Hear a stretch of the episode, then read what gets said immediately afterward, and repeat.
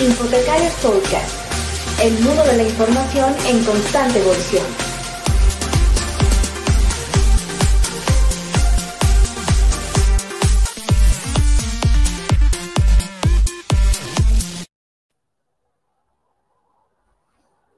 Buenos días a todas y a todos los que nos sintonizan hoy desde mañana, desde esta mañana o que están viendo la repetición en Facebook y YouTube. Eh, estamos aquí con Javier Atenas y Gabriela Arevalo Guiza. Yo soy Alejandra Quiroz Hernández. Eh, Javier Atenas es doctora en educación y profesora titular de la Facultad de Ciencias Sociales de la Universidad de Suffolk. Tiene una larga trayectoria en temas de investigación y docencia eh, relacionadas a la apertura del conocimiento y actualmente colabora eh, con el equipo de educación abierta de UNESCO en temas de desarrollo de políticas de educación abierta. Gabriela Arevalo Guizar es editora del Instituto de Investigaciones sobre la Universidad de la Educación de la UNAM. Tiene una maestría en diseño y producción editorial por la UAM Xochimilco e igualmente, pues es este, miembro de la red de, miembro fundador, de la red de directores y editores de revistas académicas y arbitradas y participa en el Seminario Permanente de Editores de la UNAM. Yo soy Alejandra Quiroz, soy bibliotecaria y editora. Em, y estamos aquí con un tema eh, importante, ¿no? Un tema del que siempre tenemos eh, mucho qué hablar. Eh, a veces que eso piensa para bien, pero qué pena que tengamos que seguir hablando de estas cosas. creo que nunca se va a agotar esta, esta conversación. El tema de nuestra charla es machismo y malas praxis en la academia, correlación y causalidad. Y bueno, un poco para comentarles por qué estamos hablando de esto, le quisiera pedir a Gabriela eh, un poquito de contexto, ¿no? De, de, por qué estamos en esta, en esta situación para poder iniciar la conversación. Muchas gracias a ambas por estar aquí. No, pues muchísimas gracias a, la invitación de Infotecarios. Los seguimos siempre los editores muy de cerca porque nuestra actividad está muy vinculada. A Javiera, que, participa aquí con nosotros y que realmente es eh, protagonista de esto. Y yo nada más diré brevemente, Alejandra, Martín, muchísimas gracias por, por invitarme. Lo, lo que sucedió en días recientes fue a partir siempre hay, hay, mm, digamos, como protagonistas que tienen como mayor visibilidad, ¿no? Eh, a partir de lo que sucedió con la selección femenil española, ¿no? Y, el entrenador que besó sin consentimiento a Jenny Hermoso, em, eh, todo, digamos, el revuelo eh, que levantó en redes hizo que una denuncia que tenía muchos años que se había hecho de compañeras bibliotecarias y especialistas en la información, eh, tuviera la atención de los medios. En este caso, el país retomó un tuit de, una compañera en España que eh, recordaba cómo hace más de 10 años Tomás Bayet em, había puesto una página eh, en donde tomaba eh, y, reproducía los culos traseros o como digamos en diferentes partes de Iberoamérica, ¿no?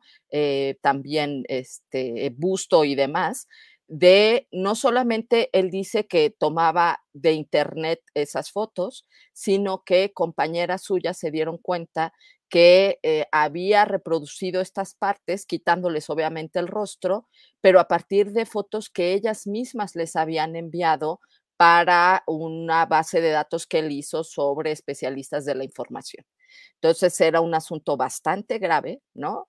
Em, hay gente que dijo que siempre se le veía con cámara en seminarios, etcétera, ¿no? Entonces, bueno, a, partir del tema de Rubiales, este entrenador, eh, digamos que esta acusación logra tener una luz que no había tenido en 10 años. pero este, digamos, lo de España, lo de la selección, logró traer luz a un caso que se había mantenido, digamos, había logrado contenerse y, e invisibilizarse, que eso es lo grave en estas cuestiones y el tema de esta mesa. Cómo las cuestiones estructurales del patriarcado y del machismo que funcionan en la academia se invisibilizan y no reciben respuesta ante hechos muy, muy graves de acoso y de violencia sexual, porque él lo que hizo fue un, caso de, violencia sexual contra colegas y compañeras y contra cualquier mujer que haya tomado sus fotos de Internet. Exacto. Eh, el, creo que la fuerza está en, el hashtag que se utilizó en esta denuncia, ¿no? De, en respuesta, pues, a, la actitud de, de Rubiales, ¿no? Que tiene que ver con se acabó, ¿no? Hashtag se acabó. Y creo que esa, ese lema, ¿no? Como ha pasado con el Me Too, como ha pasado con este, el no es no, en fin, con una serie de, de, eh, lemas que han tomado fuerza, ¿no? Y que han resonado con distintos casos y experiencias que, pues, desafortunadamente creo que muchas, o por no decir todas, hemos vivido, ¿no? Eh, en ese sentido, pues, se acabó, toma esta fuerza y alguien, eh, Elena Pastor Román Ramón, perdón, dice, ¿no? O sea, esto pasaba, ¿no? Hace tiempo y entonces se toma, se retoma toda la situación con, em, em, pues con el sitio, el sitio web que, ya denunciábamos, ¿no? Y, sobre todo, pues una, una práctica de acoso que siempre se ha dado es la fotografía furtiva, ¿no? O sea, sabemos que históricamente, los, desde que se ha inventado la cámara, eh, y mientras más se ha especializado este, toda esta situación, eh, el desarrollo tecnológico, pues se han creado más herramientas para que los hombres tomen fotografías furtivas de mujeres, ¿no? Y que justamente, eh, pues, el, carácter de muchas de las fotografías en, en, este sitio era así, ¿no? Pero creo que justamente, como hablamos, ¿no? En la historia del feminismo, pues hablamos de olas del feminismo y también hablamos de olas de denuncias, ¿no? Porque no es que eh, apenas uno quiera decir las cosas, ¿no? Sino que cómo dices las cosas en su momento, cómo las señalas, cómo las, cómo incluso esperas que sea la respuesta institucional, la respuesta de los colegas, en fin, una serie de, situaciones ahí que, eh, que quedan en el tintero y que pues cada tanto salen, ¿no? Eh, evidentemente no se trata nunca de una cacería de brujas, ¿no? No es que uno quiera este, linchar a, los sujetos, tampoco que haya castigos ejemplares, ¿no? Hasta eso, pues creo que solamente queremos justicia, ¿no? Y queremos que se eh, resuelvan bien las, las situaciones, ¿no? Em, y, que también tiene que ver con los vicios, ¿no? Que se pueden dar en, distintos sectores, ¿no? Este, tendemos como a tener esta eh, idolatría o esta suerte como de eh, favoritismo o de em, eh, pues como actitudes un poco tóxicas, ¿no? De las que a lo mejor, eh, Javier, tú podrías reflexionar un poco sobre cómo se dan estas situaciones que de, pronto como que mm, idealizan o eh, hacen como un poco imposible que las voces escuchen y que se puedan tomar acciones al respecto, ¿no? ¿Cómo, cómo ves esta actitud tú en el sector? Pensando que la, la biblioteconomía, bibliotecología o las ciencias de la documentación en general son ciencias de la información, son una profesión tremendamente feminizada, donde somos mayoría, si uno mira las estructuras de los cargos de poder en los últimos años, por ejemplo, en las escuelas, suele haber una prevalencia y una predominancia masculina. Si uno mira cuando, y, pensando desde el punto de vista de, de, la, teoría y desde la praxis, cuando uno va a la escuela y estudia, ¿quiénes son los padres fundadores? Se habla de los padres fundadores, se habla de los principios de Ranganathan, se habla de eh, señor Dewey, pero ah, ah, la bibliotecaria de la biblioteca Alexandria no las mencionaron hasta mucho más atrás. La historia de las mujeres en la biblioteca es profunda y hay un salto en, la, historia, en la historia de las bibliotecas, un salto importante en, el medioevo cuando, eh, cuando a las mujeres se las eh, eh, analfabetiza sistemáticamente. Y los bibliotecarios son hombres. Hubo, obviamente, un periodo en la historia, en, la historia antigua donde las mujeres sí eran partícipes de la cultura y de la preservación y la difusión del conocimiento. Y en el medioevo esto se acaba. Vuelve a abrirse el mundo a las mujeres y las mujeres han trabajado toda su vida en las bibliotecas. Llevamos siglos de historia de mujeres trabajando en las bibliotecas. Mujeres que eran educadoras, que luego de dejar las escuelas, por ejemplo, trabajaban en bibliotecas. Pero la historia de nosotras no se cuenta. Eh, son las mujeres las que, por ejemplo, generan los primeros códigos de archivo. Eh, si uno piensa en la historia de, la computación, que también nuestra carrera está muy ligada a la, la computación, Ada Lovelace no se estudia en nuestros programas nos estudian las mujeres que hacían el código para la NASA, que básicamente generaron millones y millones de sistemas de información que los usamos hasta el día de hoy. No se habla de eh, las mujeres en el desarrollo de Internet, no se habla de las mujeres en el trabajo de la documentación en la posguerra o durante los periodos de guerra. donde eran mujeres las que trabajaban en decodificar y en codificar eh, material, material encriptado. Nosotros no existimos en la historia. Y el machismo en, la academia y sobre todo en el área de las ciencias de la información, la documentación, la ciencia de la computación, que es, el área que nosotros en general trabajamos, em, hace que haya una invisibilización sistemática de nuestro trabajo. Nosotros somos las bibliotecarias. Los padres fundadores son los señores. Y yo creo que es por ahí donde tenemos que empezar a pensar en esta, conversación. ¿Y cómo vamos a pensar en cambiar el currículum? Por ejemplo, no solo de el currículum, sino que también feminizar el currículum. Hacernos partícipas de la historia de nuestras propias profesiones. Em, lo que pasó la semana pasada en, Cataluña es una arista de un fenómeno bastante más grande y bastante más complejo. Em, y no se da solo en esas escuelas, se da en todas. Em, se da en todas las carreras, sobre todo en las carreras donde las mujeres somos eh, gran parte importante de, la población profesional, pero somos las grandes olvidadas y básicamente hemos sido instrumentos para hacer crecer la carrera de otros. Sí, totalmente. ¿no? sí, sí, perdón no te quería interrumpir. No, con eso.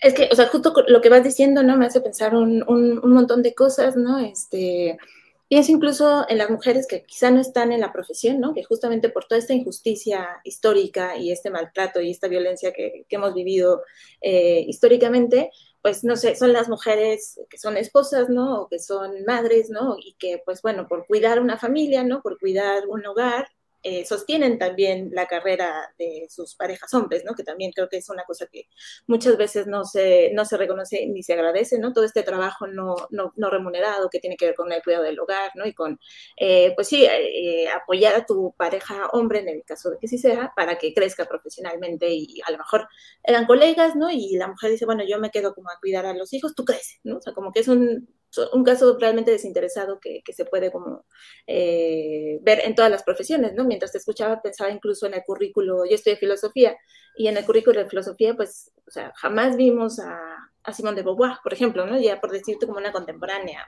A Hannah Arendt la llegué a ver creo que en noveno semestre, ¿no? De 10. Entonces son como, eh, es, todas esas cosas que, que, tienen que ver justo con esta invisibilización histórica, pero también en, en, en, la práctica, ¿no? En la toma de decisiones, en, la, en el desarrollo, en, eh, digamos, en cuestiones como de innovación incluso, no están presentes eh, del todo las mujeres, ¿no? Y tampoco tiene que ver como una situación de de victimizar, ¿no? Dice, hay pobristas de nosotros, no, sino de reclamar esa voz, ¿no?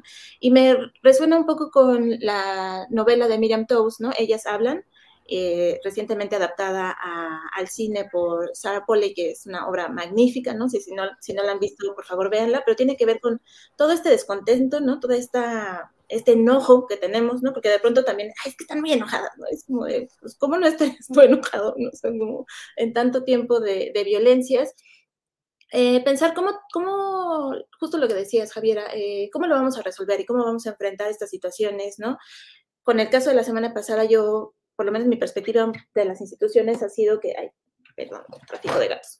Em, pues como una suerte de, de, de pasmo, ¿no? Así de, ah, como de una, una mancha, ¿no? Que de pronto salpica y es como de, ay, ¿y ahora qué hago con, o sea, tengo la mancha, ¿qué hago? Me la quito, este, la lavo, el, la, pongo al sol, la tiendo, ¿no? O sea, como que de pronto no se ve mucha capacidad de respuesta, digamos, por las instituciones, las universidades, las organizaciones.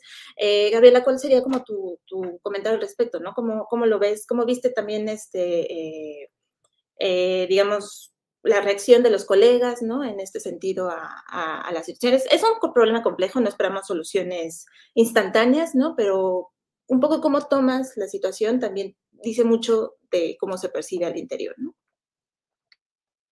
Sí, pues yo creo que lo que vimos fue como silencio. O sea, los grillos cantando, ¿no? De, colegas. Eh, hay un texto que ahorita le paso a Martín para que lo circule de Ana Buquet, eh, una mm, académica feminista acá de la UNAM, que habla cómo muchas de las cuestiones de, estos movimientos de mujeres que han tratado de alzar la voz, las instituciones tienden, ella le llama a mediatizarlos, ¿no? Eh, que parezca que se atienden, pero que las cuestiones estructurales continúen igual. Por ejemplo, de esto que habla Javiera, en la UNAM las autoridades solamente el 35% son mujeres, ¿no? Entonces estamos hablando que se crean organismos, dependencias, instancias que logran como aparentar que se está atendiendo un problema sin que las cuestiones estructurales cambien, porque lo que tendríamos que ver de esto es que es una cuestión no un caso aislado, sino una cuestión estructural en la academia que incluso va más allá del machismo, sino una serie de eh, mecanismos patriarcales, entre ellos lo que todo el mundo conocemos como el pacto patriarcal, ¿no? Es no denunciar, no, este, eh, digamos, no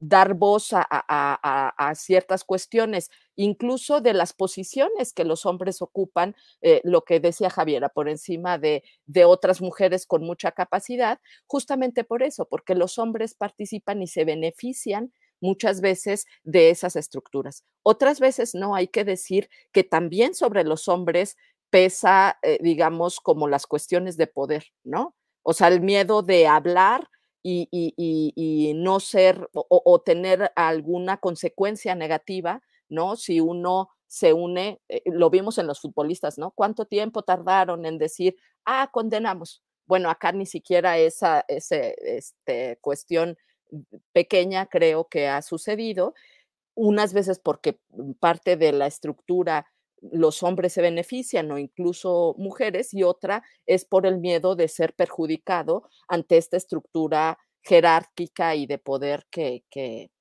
vemos. Sí, Javier, ¿tú quieres agregar algo? Eh, eh, esto, esto no es nuevo, ¿ah? esto es un secreto a voces y como este hay otros más, o sea, no es nuevo, nadie dice, uy, me sorprendo de la situación. No, como, como hay otros Mm, otras conversaciones que siempre pasan por, abajo con, las colegas. Em, y, uno dice, en estas situaciones, cuando ni las organizaciones, ni las unidades, ni las personas hablan, el silencio otorga. Eh, yo creo que eh, no esperemos nunca una reacción de eh, disculpa o condena de aquellos que se han beneficiado de un sistema. Y yo creo que ahí está el problema más grande. Como no hay una diversidad en, en, por ejemplo, en el área editorial, donde se publica en español, en ciertas áreas, en ciertos temas, se empiezan a crear estos entre monopolios y monopsonios del conocimiento que eh, casi se podría decir que a veces parecen eh, organización para, para delinquir, porque siempre es el mismo grupo que se autocita, se gira en eje, y no pasa solo en esta revista, pasan bastantes, pero se generan estos grupúsculos que se benefician de el status quo en, en ciertos factores. Entonces, si uno piensa, me callo porque tengo cuatro papers metidos en esa revista, no digo nada, me callo porque he publicado en esa revista tantas veces que mejor no digo nada, me callo porque, bueno, me callo, me callo. pero si hubiera una oferta más amplia y con, digamos, empezando a pensar en cómo se va a separar esta casi comunión entre ciertas escuelas y ciertos grupos editoriales, porque también tiene que ver con, con, factores de impacto, que también es una cosa que se puede inflar bastante entre las citas de compadreo. Si vamos a pensar cómo vamos a mejorar la ciencia cómo vamos a hacer que los procesos de publicación y de generación de impacto sean reales, no solamente pensando en el factor de impacto, se van a crear menos simbiosis entre académicos y grupos editoriales. Porque no va a haber esta necesidad de codependencia de ciertas revistas o de ciertos grupos para participar en congresos, participar en, en actividades, estar, ser parte de un directorio, publicar en la revista, ser revisor de la revista, porque claro, si todo empieza a girar en torno a un planeta quien dirige ese planeta, básicamente se convierte en el nuevo rey. Y eso es un problema. Es este tipo de relación simbiótica que a mí me parece muy curioso, sobre todo en, el mundo hispano, porque en inglés, se ve muy poco.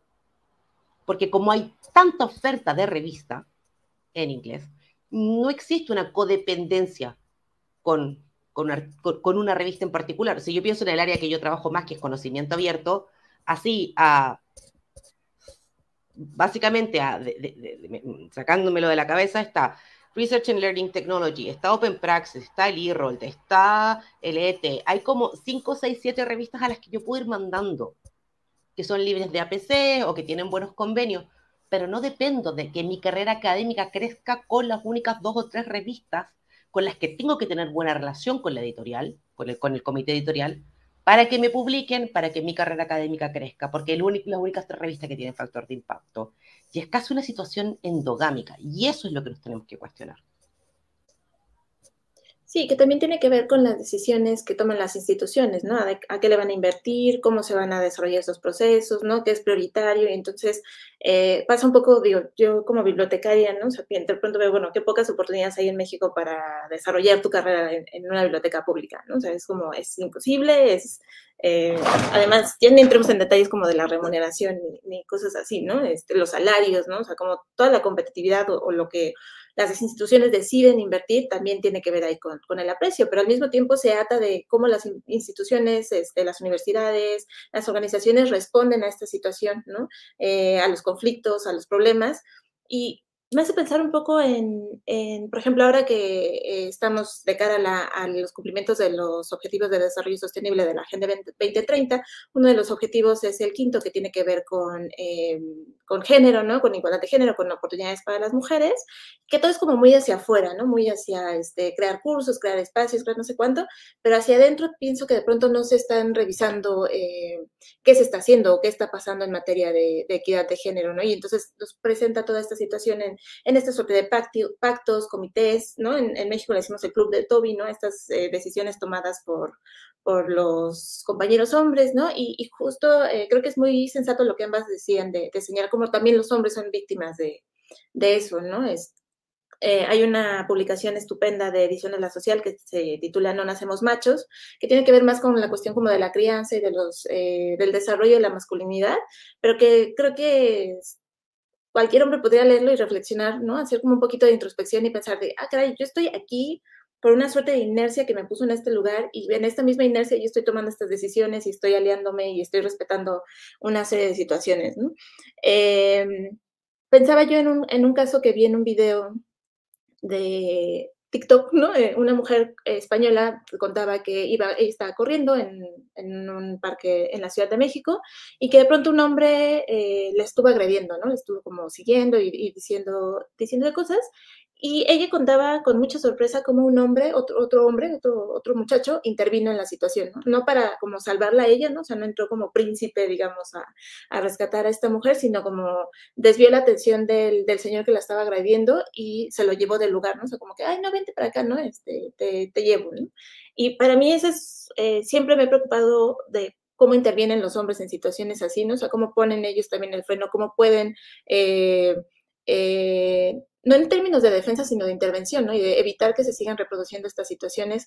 Eh, ¿Ustedes cómo, cómo, ven la respuesta de los, de los colegas eh, varones en este tipo de situaciones? ¿no? O sea, ¿Creen que pueden responder un poco independiente de, todo este escenario que, que, ya pintaba Javiera, ¿no? De, los pactos, de que entonces me quedo sin publicar, entonces me excluyen, ¿no? O sea, ¿qué se necesita para trascender ese tipo de, de, situaciones desde su perspectiva? Obviamente sin, sin soluciones instantáneas, ¿verdad?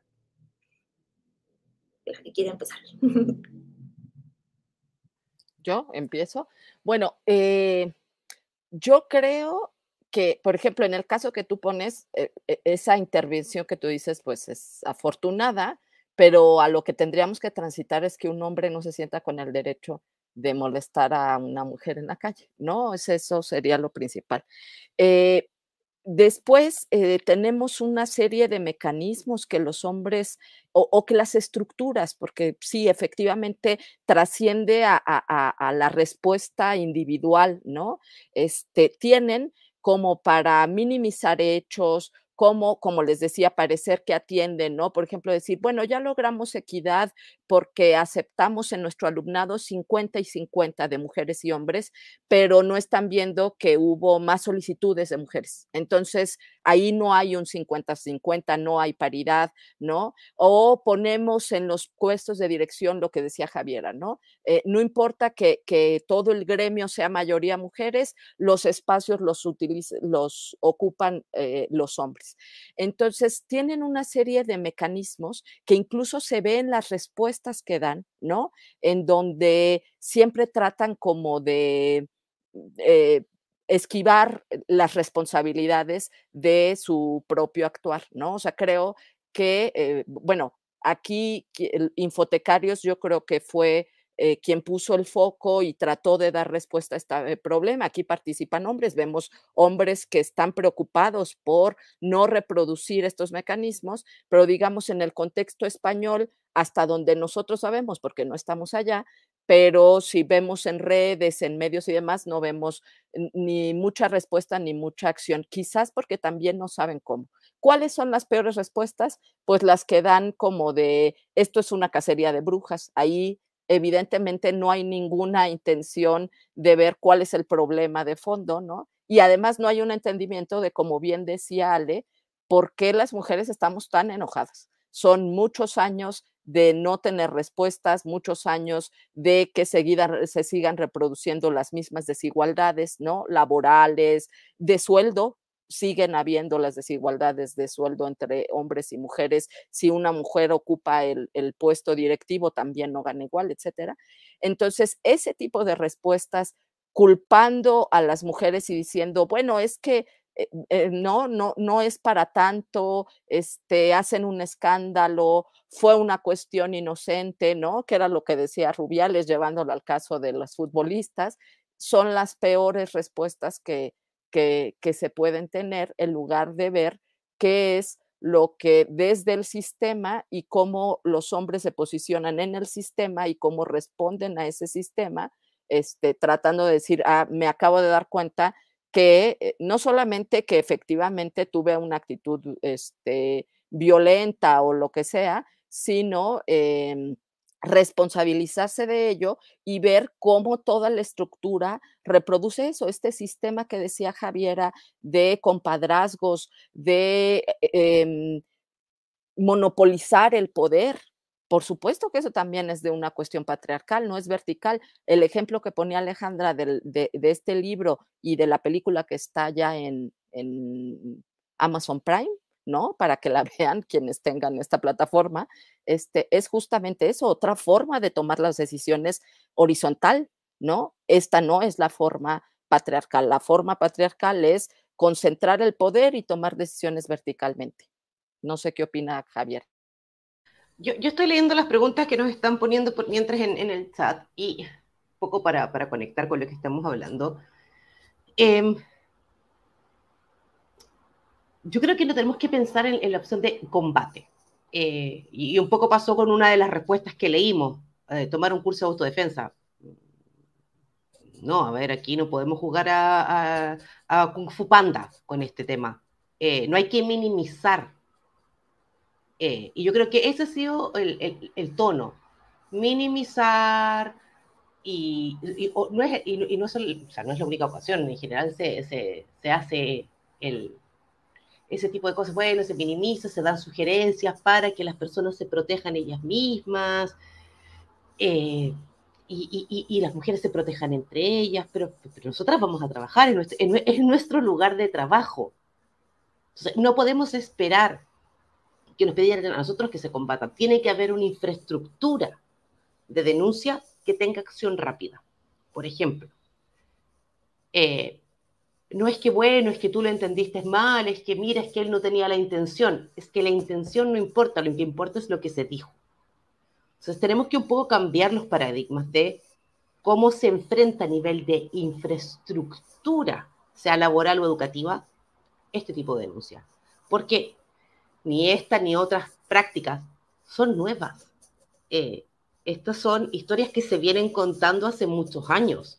Eh, y no es el único caso, y va a haber más, y van a, se van a destapar otras ollas, porque claro, cuando hay prácticas poco éticas enraizadas dentro de un, dentro de un colectivo, se normalizan y se normaliza que las colegas no se las escuchen. Y eso fue lo que leímos en el feed la última semana. Hey, yo también hablé. Hey, yo lo dije. Hey, esto no era secreto. Entonces, ¿por qué no se hizo nada? ¿Y por qué no hay un mecanismo de respuesta? ¿A quién acudes? ¿Dónde vas? ¿Cómo la combato? Bueno, el señor me tomó una foto, el señor me escribió un correo indecente, el señor me mandó una foto, hizo un comentario machista en una reunión, eh, rechazó mi paper porque no teníamos, bueno, y eso lo hemos visto en algunos comentarios dentro del, ámbito académico más grande, paper rechazados porque no hay hombres en el paper, lo escriben solo mujeres, o que se pongan en números especiales de cosas de mujeres, porque bueno, las mujeres escriben sus cositas para los numeritos de las mujeres. No, eh, se pueden combatir o se pueden prevenir teniendo una arquitectura que no facilite que estas prácticas pasen. Poner freno a tiempo. Cuando una colega se queje, escúchenla y investiguen. Y que se investigue de forma clara y de forma transparente. Porque el problema es, bueno, sí, ya le hablamos, dijo que no lo va a hacer más. Ya. Aplausos. Entonces, ¿cómo se puede fomentar un entorno académico más incluso más diverso que promueva la igualdad de género? ¿Cuáles son las implicaciones a largo plazo si no, si no se aborda adecuadamente el machismo? Que se van a seguir incrustando estos grupos de poder donde hay estos señoros que no se jubilan nunca, que tienen malas prácticas, que utilizan, por ejemplo, a los doctorandos y sobre todo a las doctorandas para que les escriban las publicaciones, donde eh, se ensalzan ciertos personajes y se decide quién es el padre de un área o de una línea de trabajo o de investigación, y que finalmente terminan siendo padres padrinos, o sea, también con en tono bastante de mafia. Para que esto no pase, tienen que también cambiar las prácticas de trabajo con las editoriales, tienen que cambiar el modelo en el que hacemos ciencia. Porque si seguimos girando en torno a factor de impacto, seguimos eh, trabajando en torno a este publisher perish. Y quien consigue la, plaza de catedrático es quien más publica, más revistas de factor de impacto, por lo tanto da menos horas lectivas, por lo tanto no hace trabajo pastoral que sobre todo las mujeres hacemos en la academia. Si uno le pregunta a un colega a veces, eh, hombre, y eso pasa mucho y es para la reflexión, es, em, oye, ¿sabes que tus alumnos están mal o sabes lo que le está pasando a tus alumnos? No, no, yo tengo que publicar la relación más humana se da sobre todo con las mujeres en la academia, porque se te, descarga el rol pastoral a ti, mientras los colegas siguen avanzando, avanzando, avanzando. Entonces, claro, cuando uno entra al, programa de, eh, de biblioteconomía, éramos muchas más mujeres. En el doctorado éramos muchas más mujeres. De académicas, ya son más hombres. De catedráticos, casi solo hombres. ¿En qué momento se nos desbalanceó tanto? ¿Por qué las mujeres fueron quedando atrás? Y esa es la pregunta que nos tenemos que hacer. Más que medidas para combatir, es medidas para prevenir que esto siga pasando. Sí, es, es cuando lo, que señalan, ¿no? Y, conectándolo un poco con Gabriela, ¿no? O sea, pensar que, por ejemplo, a una carrera, ¿no? Pensemos este, bibliotecología en, en la UNAM, ¿no? que, bueno, hay paridad porque hay 50-50, pero sí, ¿qué, ¿qué, pasa con la mayor cantidad de, chicas que están pidiendo un lugar en la universidad? O incluso en toda la universidad, ¿no? O sea, es muy probable que haya más mujeres pidiendo este, eh, eh, su turno, ¿no? Justo para cerrar esta brecha, ¿no? Porque si hemos tenido enormes generaciones eh, de, hombres educados, mientras que las mujeres vamos entrando poco a poquito, eh, pues ahí se empieza como a, ver que no estamos tan parejos, ¿no? O el piso todavía sigue sin, estar parejo, ¿no? Este, incluso si le ponen los, los, escaloncitos o, los este, bloques que sean necesarios, no estamos teniendo realmente el acceso a las mismas oportunidades y eso es preocupante, ¿no? Porque se toman, bueno, la historia de, la sociedad es la medida afirmativa, ¿no? O sea, como, ay, bueno, este, vamos a crear una sección este, para que las mujeres, en el transporte público, para que las mujeres no sean acosadas, ¿no? Y, justo en el curso este que mencionabas, ¿no? Yo, yo, admiro, la verdad, mucho el trabajo que se ha hecho desde, desde FESAVIT, pero que responda con la sugerencia de tomarse el curso que cuesta 60 euros, eh, de autodefensa en el ámbito laboral me deja un poco perpleja, ¿no? Es como de, bueno, por lo menos a lo gratuito. Ok, me tomo el curso, pero pues dámelo gratis, ¿no? O sea, además tengo que pagar por tener una herramienta que no sería necesaria, me parece cuestionable y espero que los colegas reflexionen sobre ese, esa sugerencia que, hicieron, ¿no? No, no, es, no es apropiada en absoluto. Em, pero sí pensar, eh, ¿por qué no un curso de no acosar para los hombres? ¿no? O sea, puede FESAVID ser un curso de, a ver, compañero, esto que tú te parece normal, ¿no? Esto de mandar eh, eh, comentarios, esto de pedirle el teléfono, esto de hacerle fotos sin su consentimiento, todo eso, aunque tú no lo creas, aunque has sido socializado como hombre para hacer estas prácticas, están mal. ¿no? O sea, eso sería como contundente, ¿no? Este, sería o sea, incluso suena ridículo, ¿no? Pero es que sería una acción contundente para evitar todo este, este, tipo de situaciones, porque de verdad parece que los hombres no se enteran, ¿no? No se enteran de que la historia de sus prácticas es, eh, eh, es violenta, ¿no? Porque así es, ¿no? No, no, no, no se queda solo como en agresiva, ¿no? No es tan tenue como para asustarnos. Es violencia sexual, ¿no? Y la han ejecutado y la han eh, performado impunemente en todos los ámbitos, ¿no? Pero también me preocupa que si una universidad, ¿no? Si una institución digamos, pequeña, en lo micro, no puede resolver estas situaciones, ¿qué podemos esperar de los, de los países? ¿no? O sea, Iberoamérica está enfrentando eh, cada vez más problemas en materia de, violencia de género, ¿no? Violencia contra las mujeres. Eh, pienso, por ejemplo, cómo es posible que pasar de nueve, mujeres asesinadas diarias, estamos en once mujeres asesinadas diariamente en, el país, en México, ¿no? Pienso en cómo está creciendo la violencia vicaria en España, ¿no? Cómo está creciendo la violencia vicaria en, en, Europa, ¿no? Que, que, siempre ha estado, pues, pero.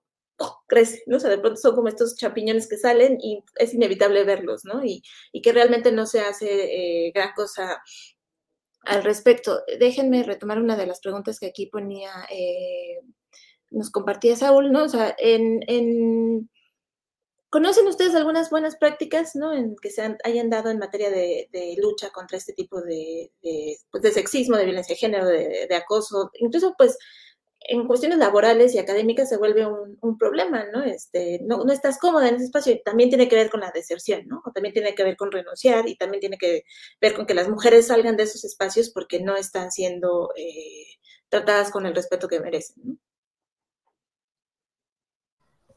Uy, yo, así como un ejemplo, creo de buena práctica, no. Yo creo que tal vez la comunidad que funciona mejor en, este tema con el con lo poco sexista que es la comunidad, es la comunidad de ALTE, la Association of Learning Technologies de, de UK, donde la CEO hasta pocos días era una mujer, eh, ha decidido ella personalmente cambiar de puesto. Eh, en general, el trabajo con, con, ese equipo es muy amable, es muy afable y las reglas son súper claras no te pases. hay, una sola regla, y por ejemplo, el código de conducta de, uno de los congresos que organiza siempre fue compórtate, sé respetuoso. Dos líneas. No se pedía nada más. Gobiernate, regúlate. Si no lo haces, te echamos. Porque tampoco tiene que ser crear, crearse ambientes de tensión tan grandes donde la gente está como eh, nerviosa de entrar a una conferencia porque a mí me pasó a ver con un, con un código de conducta de la conferencia que eran muchas páginas donde inclusive tocarte el pelo podía ser considerado que la persona no le gustó y bueno, te tocaste el pelo y esa persona podía sentirse molesta porque pues debe estar flirteando con esa persona y tenías que. No hay que pasarse, no hay que, no hay que draconizar el sistema, sino que hay que crear estructuras donde hay un, sistema rápido de denuncia, si es, si es necesario, donde las compañeras se sientan seguras, donde las compañeras se sientan parte de, no invitadas a. Una cosa que a mí no, yo casi me niego a participar es eh, en temas bastante técnicos, digamos, eh, cuando, cuando es un panel técnico, de mujeres en. No, no, yo estoy en el en, pero no por ser mujeres, porque soy experta en el tema técnico. Eh, entonces, dejar de aislar a las mujeres y entreteniéndolas como en sus microcampos, mujeres en, haciendo cositas aquí y de allá, em, y no haciéndolas partícipes de los procesos. Hay que mejorar los currículum. Se tiene que mejorar con las profesoras y con las alumnas. Porque es el sentido también de sentirte representado en el currículum que estás estudiando y que las estudiantes digan, Cuando se vuelva a contar la historia en 20 años, yo quiero ser parte de los libros. No quiero ser un accesorio. Es asegurarse, por ejemplo, que en las keynotes, en las conferencias, se mencionan las mujeres. Y eso es parte del equipo que invita a un keynote. Eh, nos pasó más de una conferencia que se hablaba de los padres fundadores, del gran pater familia, el dios de la, del área. Y era como, mira, igual te puedo contar que hubo 10 mujeres o 20 mujeres que hicieron ese trabajo. De hecho, muchas son pioneras, de hecho, muchas son negras. Y tú no las estás contando. Entonces, hay procesos de prevenir la silenciación y generar espacios donde una sea parte y no sea como, ah, bueno, hay que incluirlas. No, no, yo quiero ser parte. Quiero, que quiero poder jugar en el patio y no estar condenada al rincón del patio de la escuela porque los señores estaban jugando a la pelota. Entonces, yo el único espacio que tenía en la escuela era en un rincón donde seguramente tenía menos posibilidad que me llegara un pelotazo. La cancha de la escuela, el patio de la escuela, no puede reproducirse en la vida adulta. Las niñas no podemos estar segregadas donde no nos lleguen los pelotazos. Eso es lo que tenemos que cambiar y eso es un cambio estructural de la sociedad.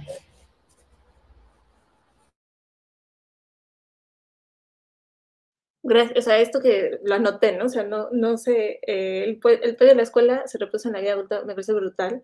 Eh, Yolanda Reyes, una especialista en literatura infantil en, Colombia, justo hace como tres o cuatro años escribió una columna dedicada a un una situación así que vio en el patio de la escuela donde ella, en Espantapájaros, donde está ella y los niños pues corrían para aquí para acá y las niñas estaban enojadas, ¿no? Las niñas van, eh, están así como hablando entre ellas, ¿no? Un poco pienso en, en, la película esta, ellas hablan. Em, y entonces se acerca Yolanda y les pregunta, ¿qué está pasando? ¿no? dice, es que estamos, los niños no nos dejan jugar, pasan por aquí, estamos aquí queriendo estar comiendo nuestro almuerzo o lo que sea, y pasan por aquí y, y, no nos dejan jugar, ¿no? Entonces, ¿y qué quieren hacer? No, pues hablar y pedirles que no, que no lo hagan, ¿no? Y entonces, una, la intervención de una maestra para solucionar ese conflicto que a mí me pareció pues muy importante que las niñas tomaran la voz, ¿no? Y que, y que creo que eso es algo que también que está pasando, ¿no? Nosotras como mujeres, ¿no? De, de las mayores de 35, 30, 35 años, crecimos como con esta inercia de no hablar, ¿no? Pero ahora que las muchachas se organizan y son tan eh, fuertes y tan decididas, ¿no? Que hacen, por ejemplo, los tendederos, hacen las protestas, hacen los scratches, en fin, todas estas eh, prácticas que se perciben como una cacería de brujas, pero es que creo que le hemos heredado nuestro enojo, ¿no? O sea, que, en su corta vida, ¿no? Es porque son, son jóvenes, muy jóvenes las personas que están haciendo esto, han vivido este tipo de situaciones y están tomando la denuncia, ¿no? Pero, Gabriela, me gustaría escucharte. Sí, bueno, pues un poco retomando lo que dice Javiera y viendo las preguntas, eh, efectivamente yo coincido con ustedes que la idea no es un, o sea, como decían, de, combate, de tomar clases, pero sí de organización de las mujeres. La, la, organización de las mujeres es la que ha impulsado los, los cambios los pocos cambios que vemos en los espacios universitarios han sido las mujeres organizadas las que han llevado adelante igual los movimientos de MeToo y demás. Entonces sí hay un asunto de organización, alzar la voz, etc. En, la UNAM, a partir del movimiento de las mujeres organizadas, ya en las carreras eh, hay una materia que es obligatoria justamente que tiene que ver con cuestiones de este, eh, patriarcado, violencia de género y demás, y que yo creo que sí puede generar cambios. No es lo único, pero eh, eso con respecto a lo que decía Javiera de cambiemos el currículo y por supuesto también incluyamos y, mostremos el papel que las mujeres han tenido en la ciencia. Por otro lado, también creo que hay, hay otros mecanismos, tener instancias de denuncia pero como les decía, eh, pensando en, lo que escribía Nabuquet, tenemos que ver que esas instancias no se vuelvan un mecanismo de aparentar que algo se hace porque tienes la pura instancia, sino esa instancia tiene que tomar acciones específicas y tiene que verse el cambio. Si tienes la pura instancia no te sirve de nada, sino este, e, esa instancia regula, también eh, sanciona, tiene que haber sanciones. Nadie está diciendo em, que tenemos que cancelarlos de por vida, que no les vamos a dar nunca más la voz. Todos e, e, estos miedos que tienen los hombres de, ay, van a venir las mujeres a vengarse de nosotros. No, no, o sea, no es así, ni es la idea que muchas, habemos muchas mujeres que estamos en contra de estas formas punitivistas de cancelémoslos eternamente.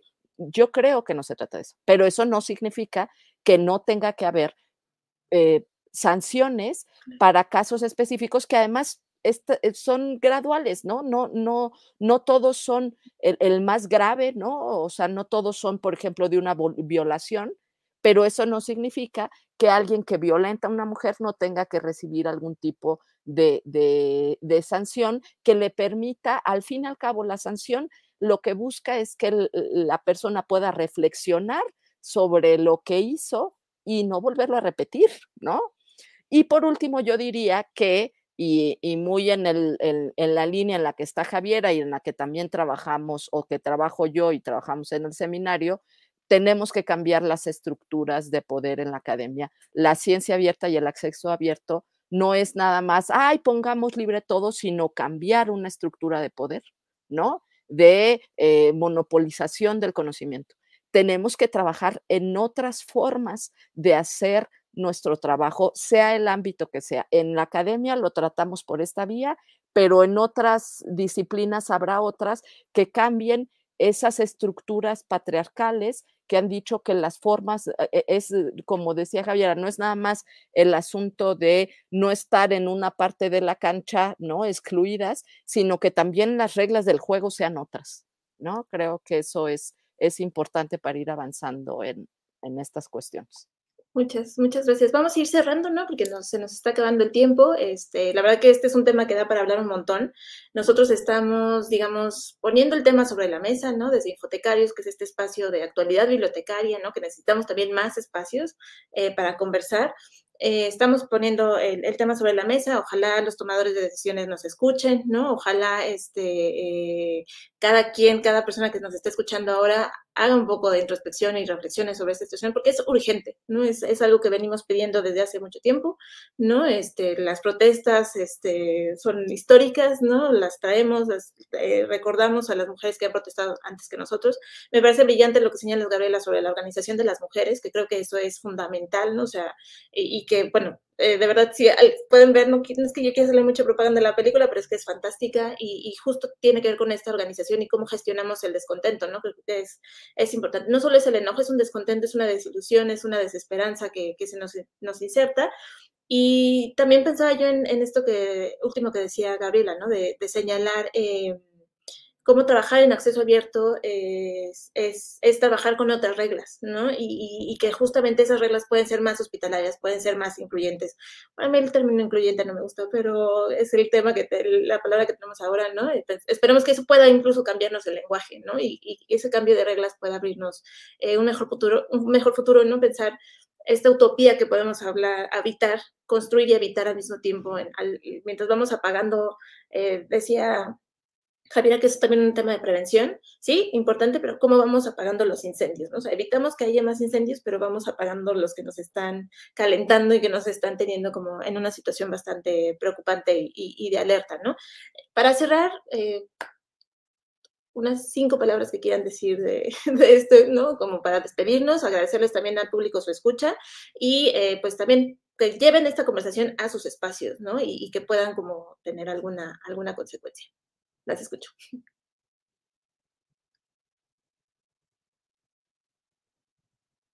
A ver, me había quedado, no podía desmutear. Una cosa interesante que ahora me acordaba que, le hicimos al, al, al principio de, de, la pandemia con el colectivo Mujeres con el que yo trabajo, que es FEMETEC en Inglaterra, nosotros escribimos una carta, que la voy a tratar de encontrar ahora, a las editoriales, que pedían que por favor exigieran paridad en los papers que se mandaban durante el periodo de eh, eh, clausura obligada. Porque mientras, y, eso pasaba en las estructuras familiares, mientras los hombres empezaron a tener, y, la tasa de publicación entre hombres y mujeres se disparó, normalmente es bastante pareja, pero se disparó a, nivel de que los hombres mandaron, mandaban el 80% de los papers que hablaban sobre COVID en educación, porque es el tema que estábamos estudiando, las mujeres estaban en la casa en el COVID y con la educación, la educación de sus hijos, porque había que estaban ellas teletrabajando, los niños teleestudiando, y la casa eh, no funcionaba, telefuncionaba, la casa funcionaba ahí. Entonces, las mujeres estaban, porque mucho del proceso de cuidado familiar recayó sobre las mujeres que también tenían que escribir, mientras que los señores se, se iban a, su despacho en la casa y hacían sus papers. Y eso fue una de las cosas de actividad como clara que hicimos con las colegas, de pedir responsabilidad de género y paridad de género a las revistas.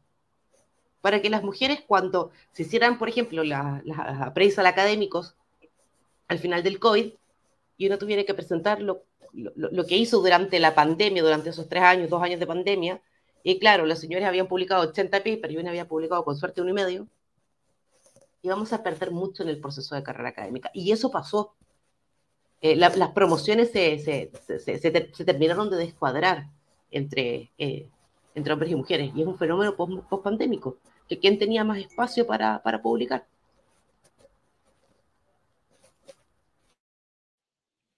Bueno, yo cerraría diciendo que en esta ocasión nos referimos a las cuestiones de la academia, que no olvidemos también que la academia ocupa con respecto a otras profesiones una un espacio privilegiado y eso las mujeres de la academia tenemos que verlo y pensar que las cuestiones de, sexo y de género pasan también por las cuestiones de mujeres racializadas y de las cuestiones de clase y no podemos olvidarnos de eso porque entonces tenemos que ver todas las asimetrías que hay también y que tenemos otras mujeres con respecto a otras mujeres. No era el tema de esta mesa, no lo quise incluir, pero no quiero dejar de decirlo porque también la cuestión este, la universidad refleja la sociedad, pero también refleja mm, o, digamos tiene una cuestión privilegiada con respecto a otros espacios de otras mujeres donde es mucho más complicado y mucho más violenta las realidades que viven. Entonces, bueno, también tenemos nosotras que trabajar y que ver allá afuera por esas otras realidades que nos cruzan a, las mujeres con cuestiones de clase y de, y de mujeres racializadas. Genial. Eh, sí, son, son muchos pendientes, ¿no? No hay que sentirse abrumado, hay que tomar acción, hay que organizarse y ir como eh, tomando cada punto eh, en su justa dimensión, ¿no? Procesarlo, resolverlo. esa es la confianza que podemos todavía tener en las instituciones y las universidades, pero sobre todo en el, en el poder de organización que, tienen, que tenemos las mujeres, ¿no? a mí voy a tomar una, una, voy a dar una práctica que hacemos en la Biblioteca Vasconcelos, donde cada 16 de octubre o el Día de la Escritura eh, hacíamos este, eh, una serie de actividades y Gabriela Damián, una estupenda escritora mexicana, siempre tomaba esta frase para cerrar y entonces yo voy a retomar el gesto, ¿no? Es una frase de Úrsula K. Eh, dice, somos volcanes. Cuando las mujeres nos ofrecen nuestra experiencia como nuestra verdad, en verdad humana, todo el cambio de mapas. Hay nuevas montañas. Entonces pensemos en, poder, ese, ese, cambio de geografía que se puede dar cuando tomamos en serio eh, eh, los problemas que, presentamos las mujeres, ¿no? No son caprichos, no son delirios, no son este, ocurrencias, no son cosas que nos están pasando y que necesitamos cambiar esa geografía ya. Entonces, gracias a, Javiera, a Gabriela, Martín, Saúl de Infotecarios y eh, pues vamos a seguir conversando sobre esto y muchas gracias a todos, a todas por escucharnos.